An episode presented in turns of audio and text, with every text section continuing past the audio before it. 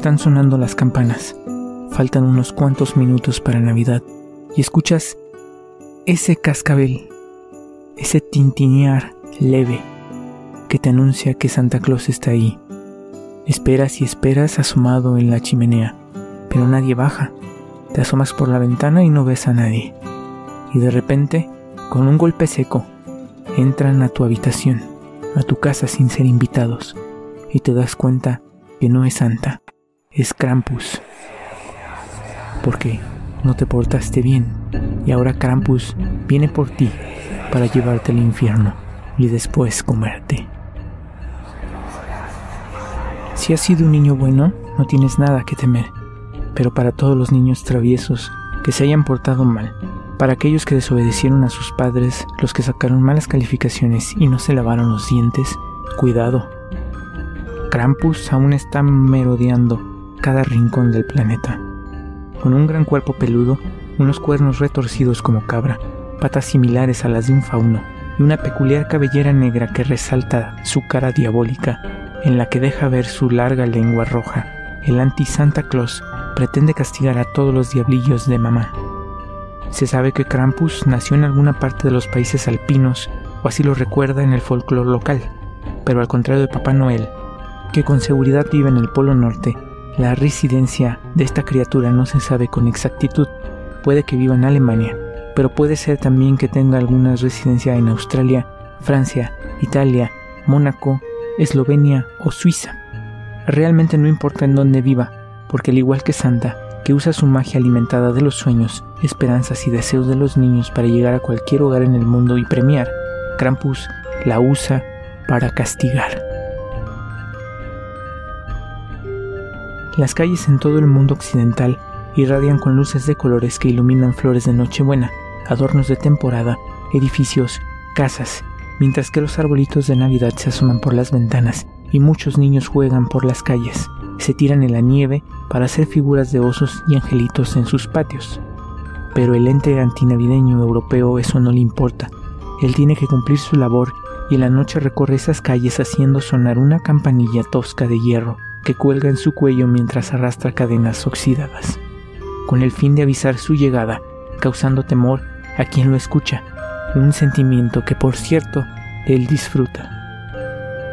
Santa, el barbón, gordito, usa siempre un traje rojo y que todo el mundo ama, hace un largo y profundo análisis sobre el comportamiento de cada infante y a los que son latosos y mal portados, los tacha de la lista y les deja carbón en su bota que cuelga de la chimenea o lo coloca bajo el pino navideño. Pero a diferencia de Santa Claus que carga en la espalda un costal lleno de juguetes y baja por la chimenea, Krampus abre la puerta, su cabeza golpea el muérdago que cuelga amarrado de un hilo, y en una canasta que carga en la espalda mete a los niños latosos para llevarlos al infierno y después comerlos. Esto ocurre especialmente del 5 al 6 de diciembre en la noche de Krampus o Krampusnacht, como se dice en alemán, cuando es mejor reflexionar, pedir perdón a los padres por su mal comportamiento y portarse bien, antes de que sea demasiado tarde. La leyenda cuenta que antes de que Santa Claus dejara carbón a los niños malos, Krampus era uno de los fieles ayudantes, a quien mandaba asustar a los niños con su aspecto poco agraciado, por su afán de que los niños siempre se portaran bien. Sin embargo, no se sabe cuándo fue que la separación de esta mancuerna. Krampus nació antes de la era del cristianismo.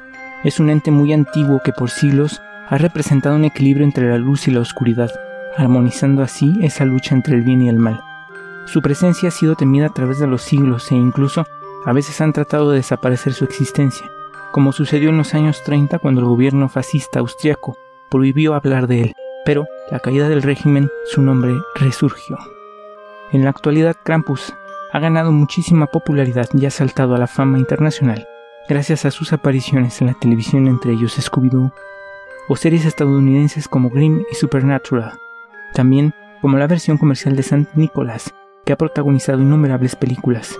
Krampus no se quiere quedar atrás, ya ha aparecido en la pantalla grande como Krampus, The Christmas Devil, A Christmas Horror Story y Mother Krampus. Como todo famoso, Krampus ya tiene su séquito de fanáticos por todo el mundo, especialmente en Austria, quienes durante las fechas navideñas se disfrazan del monstruo, comienzan a perseguir a la gente, una práctica que ya es tradición en la región para entretenimiento familiar.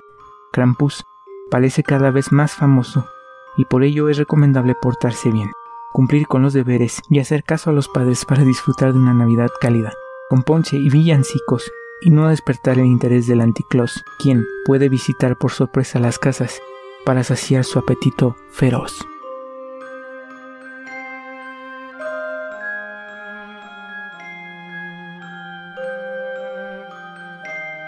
Esto fue No Dormirás Más, yo soy Alex Ruiz, quiero desearles una muy feliz Navidad y quiero agradecer a todos y cada uno de ustedes por hacer este canal cada día mejor y estoy atento siempre a sus comentarios. Quiero mandarles un abrazo a la distancia y desearles lo mejor hoy y siempre. Y traeré para ustedes más historias aterradoras.